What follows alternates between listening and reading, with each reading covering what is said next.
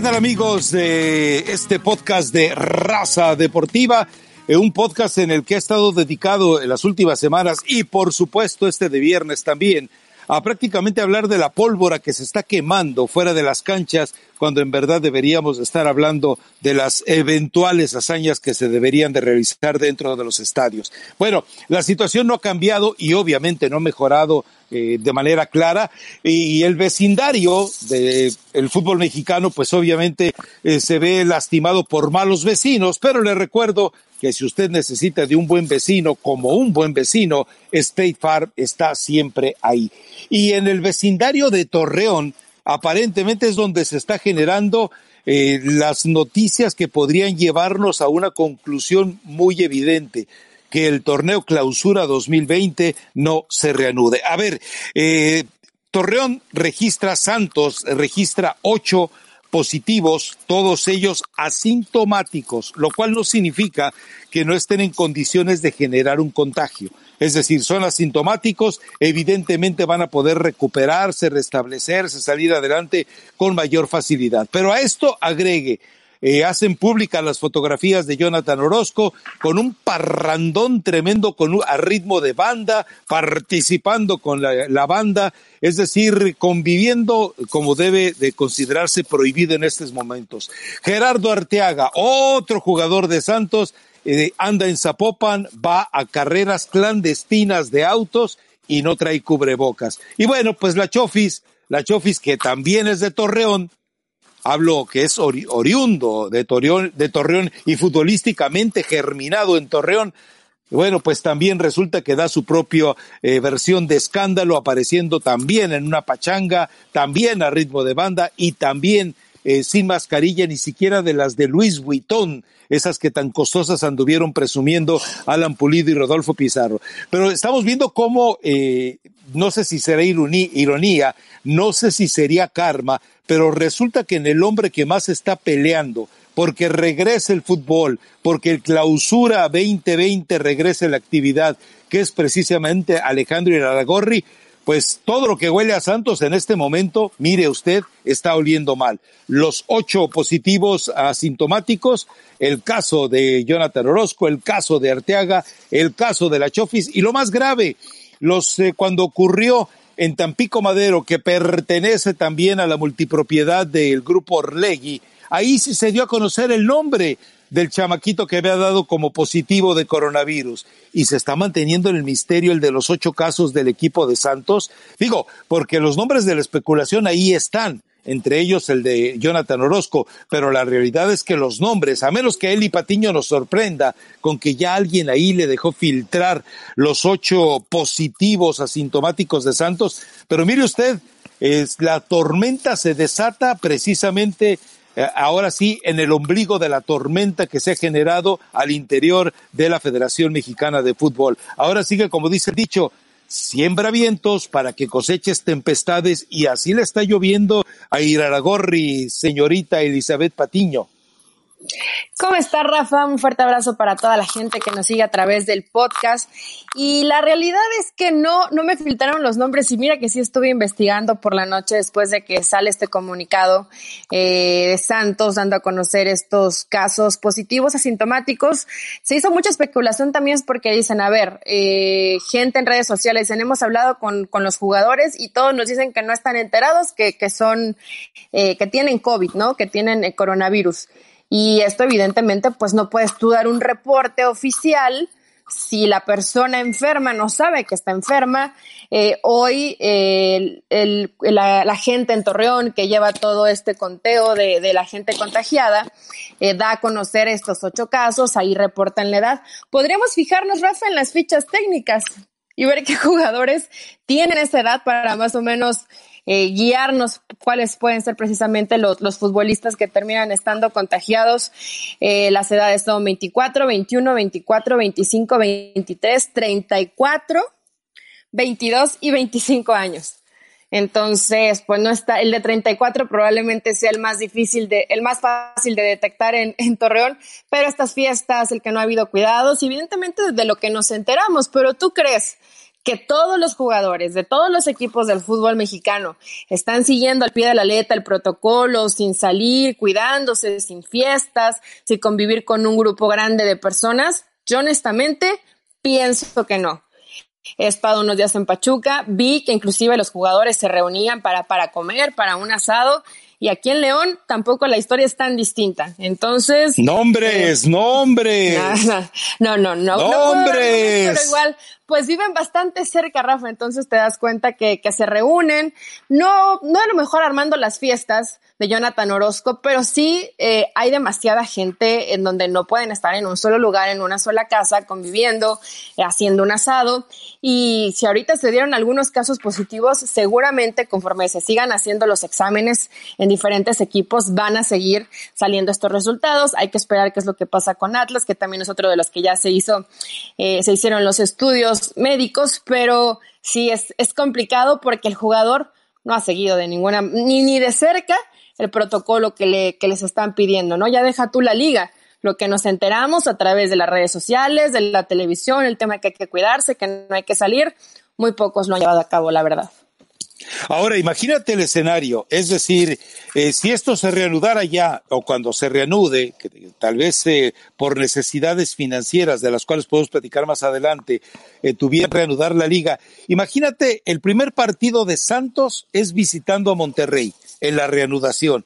¿Te imaginas los jugadores de Rayados, los familiares de los jugadores de Rayados que podrán estar tranquilos, eh, más allá por tal vez por ignorancia que por una realidad de riesgo, podrán estar tranquilos al jugar contra tal vez ocho jugadores afectados de manera positiva por el coronavirus, más allá de que sean asintomáticos, seguramente para entonces podrán ya haberse recuperado pero y si contagiaron, y hay que recordar que el que tú sufras coronavirus no te genera una inmunización para que no lo vuelvas a, desarrollar.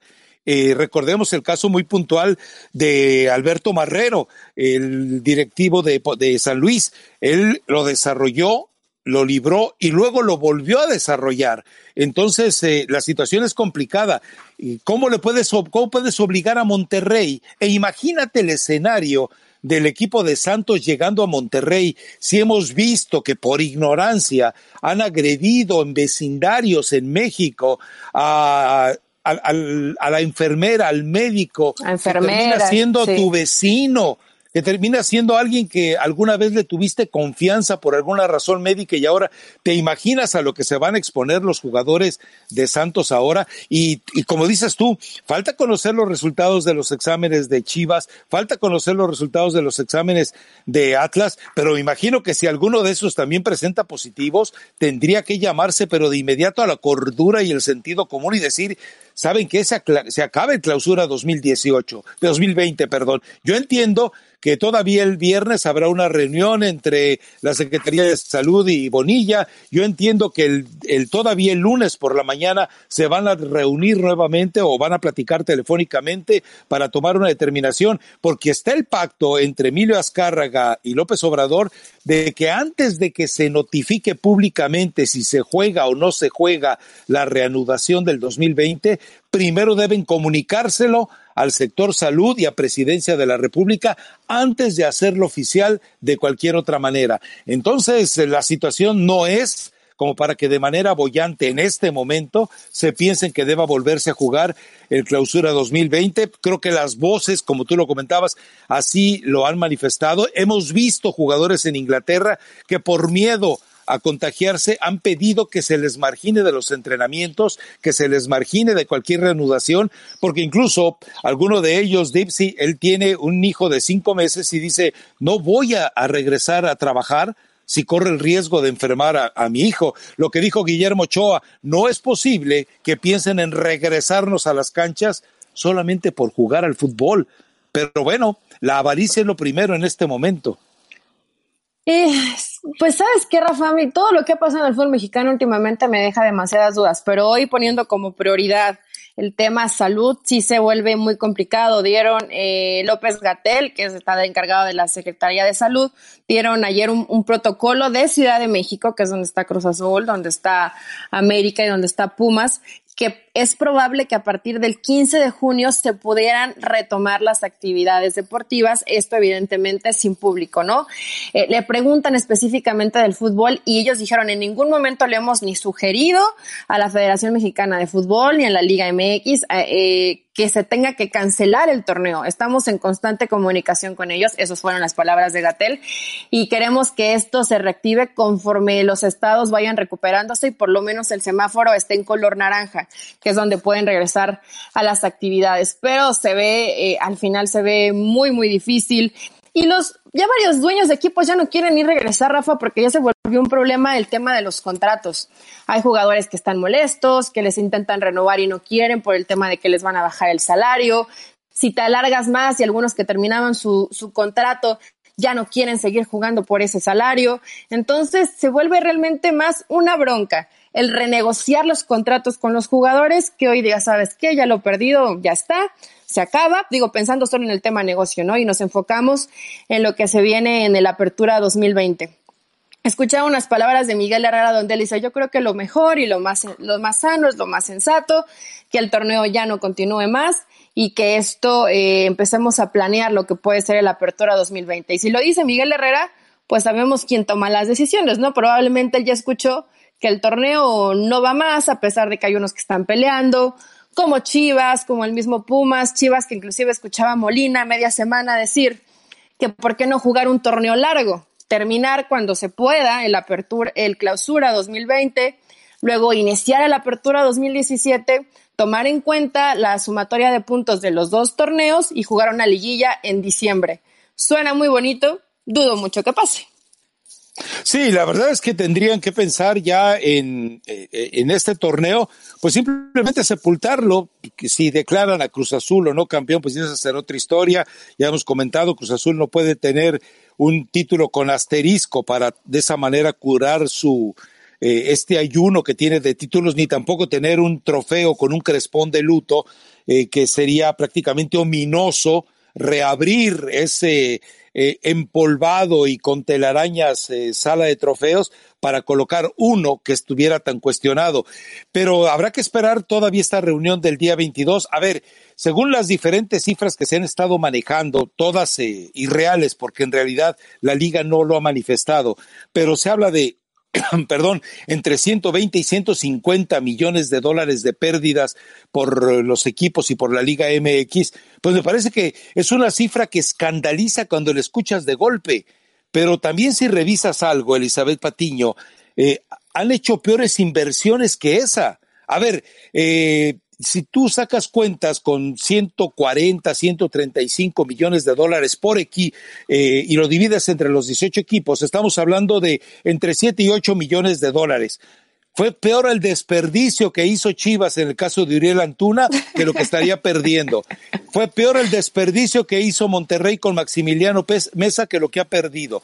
Fue peor el desperdicio que hizo América con Nico Castillo, Nico Benedetti que lo que estaría perdiendo. Entonces, que no lloriquien tanto por lo que van a perder, que se dediquen a planear de manera eficiente el próximo torneo y se olviden de este, tener una apertura 2020 garantizándole al aficionado que los estadios estarán limpios, que habrá una remodelación en ese sentido, que se tomarán protocolos, que aumenten el precio de los boletos si quieren. A final de cuentas, siempre habrá aficionados que con tal de darse ese gustito exótico de decir, regresó la liga y yo estoy ahí, lo pude poner en redes sociales, van a pagar lo que sea entonces, me parece que ya, ya terminó, eh, el, lunes deben de ser coherentes e inteligentes, decir, se acabó esto, no vamos a correr riesgos, no va a correr riesgo nadie más y vamos con el siguiente torneo. Pero lamentablemente, y lo sabemos, la codicia es la que a final de cuentas está manejando las decisiones del fútbol mexicano, empezando por el grupo Ranchuca. Eh, no, fíjate que el Grupo Pachuca es de los que dice ya queremos que se acabe porque es de los que más problemas han tenido precisamente con la renegociación de contratos con los jugadores y eso le está pasando a todos los equipos de la multipropiedad, Grupo Pachuca, Grupo Orlegui, eh, dicen el, Grupo Caliente, dicen ya no más, que se acabe el torneo y, y tenemos que ver cómo, cómo lo terminamos solucionando. Rafa, lo cierto es que en México ni siquiera van a tener la garantía para decirle al jugador, ve tranquilo a la cancha, juega, no tienes peligro de contagio, porque así como dijeron los de Santos, son asintomáticos y los resultados no los tienes de manera inmediata, tendrías que hacerles este test o esta prueba antes de que se concentren, ¿no? Si es que se concentran. Y puede llegar alguno contagiado el día del partido y se hace realmente un, desastre por muy, por mínimo que sea el contacto y que ya han demostrado que son eh, un minuto y medio el que tienes de riesgo de todo el partido, cada uno de los jugadores, sí, pero existe riesgo.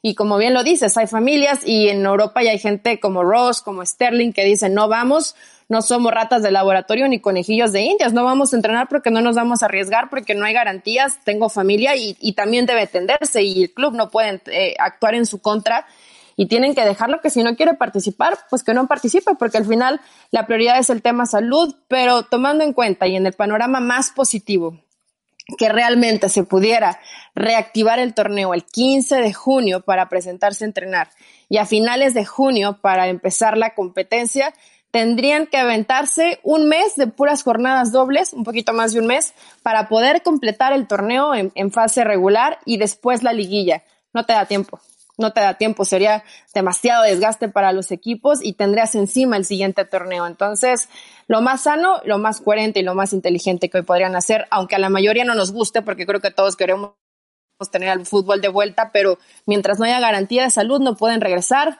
no hay tiempos, todo está demasiado presionado. Acabas el torneo mexicano y, te enfocas en lo que venga y ya planearás de qué manera recuperas un poco el, dinero perdido, bien lo hablas con tickets o viendo de qué forma puedes eh, tener un poco de, ganancia, ¿no? De todo lo que perdiste, que no se va a recuperar en un año. La, la gente empresaria ha dicho, necesitamos dos, tres años para todas las pérdidas que hemos tenido en estos meses en el 2020. Ahora, eh, también fíjate que hay, un eslabón muy débil que los clubes han descuidado.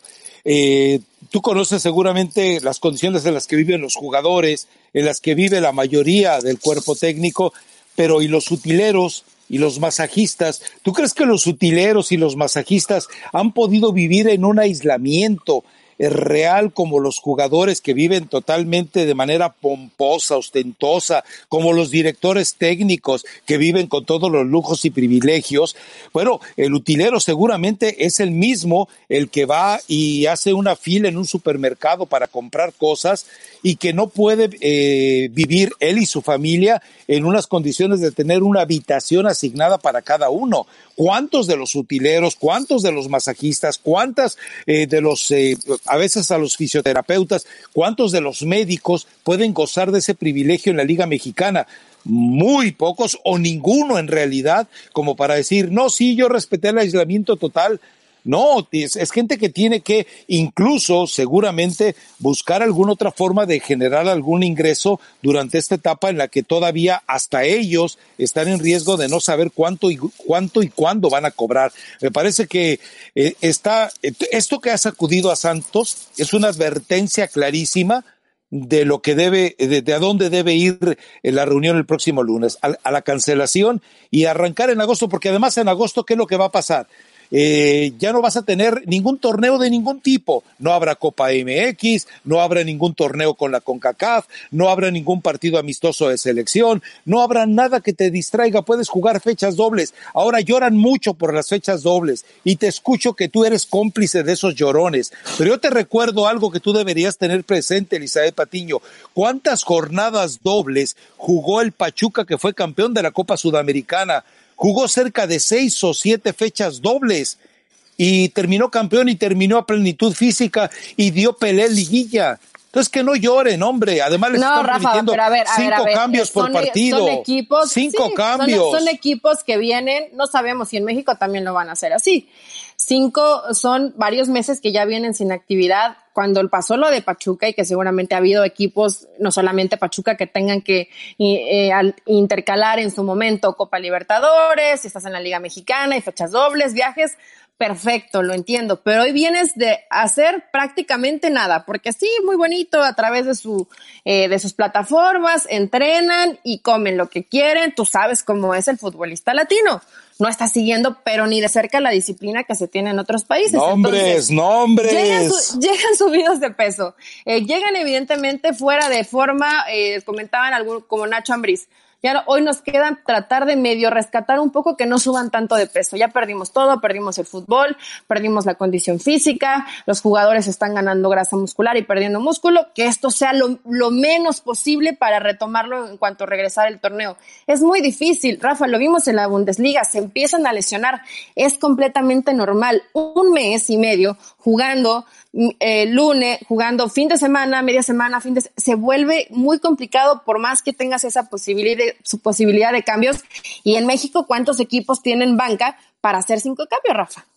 O sea, tan, tampoco es que, que sí son plantillas que gastan bastante, que invierten bastante, pero que realmente tengas jugadores que te puedan resolver y que tengan la calidad para estar haciendo esos cinco cambios, dudo mucho que la mayoría de los equipos lo tengan. Entonces, no está tan fácil. No es lo mismo un equipo que ya viene embalado de competencia, que en ese momento Pachuca ganaba, ganaba y jugaba bien además, eh, a que vengas de un parón completo y quieras reiniciar y quieras empezar con todo el acelerador, pues van a salir demasiados jugadores lesionados. Es, a mí me parece algo demasiado arriesgado para el futbolista y dejando a un lado, ok, para eso les pagan, para eso trabajan, son deportistas de alto rendimiento. ¿Y quién les garantiza que no se van a contagiar en México? ¿Quién? Pues- ¿Dónde están los test? ¿Dónde está la prevención? ¿Quiénes realmente sí se cuidaron? Es, un desastre. ¿Cómo vas a controlar todo eso? Chivas ah, es el único que eh, tiene su protocolo aquí es, aquí es muy claro, es decir, eh, para planear el siguiente torneo de la Apertura 2020, tú lo arrancas eh, jugando a mitad de, a mediados de agosto, te alcanza perfectamente para tener eh, al campeón antes de Navidad en, en, en, diciembre, y lo único que tienes que hacer es agarrar hacer tu pretemporada en julio. En julio, supuestamente, si hubiera un poco de coherencia en todos sentidos, ya debería estar aplanada la curva en México, lo cual parece prácticamente temerario pensar que así sea. Pero yo, con un, con un mes de pretemporada, que es lo que normalmente tienen eh, para prepararse para un torneo, les alcanza perfectamente. Que no lloriquen. Ahora, si no tienes jugadores para hacer sustituciones, corre a tu director deportivo, que es un inútil. Entonces, que corran a todos los directores deportivos. Pues a todos, si es necesario. luego los técnicos están quejándose, es que tenemos que cumplir con la regla de menores que hoy ya no existe y es muy complicado, ni siquiera por una regla a la que te obligaban, hay unos que no cumplían, que te obligaban, es un cambio que tenías que hacer, no lo hacían, no confiaban. Entonces quiere decir que no tienes una plantilla tan amplia para hacer tres modificaciones. Si estás hablando en este caso de cinco, honestamente yo no lo veo viable. La liga tendría de forma inteligente que ya darla como que nunca existió. ¿Quién, ¿Quién mal? Pues Cruz Azul. Pero mucha gente dice, es que Cruz Azul salado. A ver, íbamos en la jornada 10 podía cambiar muchísimo todavía la historia de lo que presentara Cruz Azul. El único que me parece que le termina conviniendo por todos los sentidos es a Monterrey. Torneo para el olvido, es el actual campeón todavía del fútbol mexicano, va a llegar como campeón para el siguiente torneo y se borra este torneo de desastre, ¿no? Que termina siendo bastante bueno porque lo que estaban dando es pena en este clausura.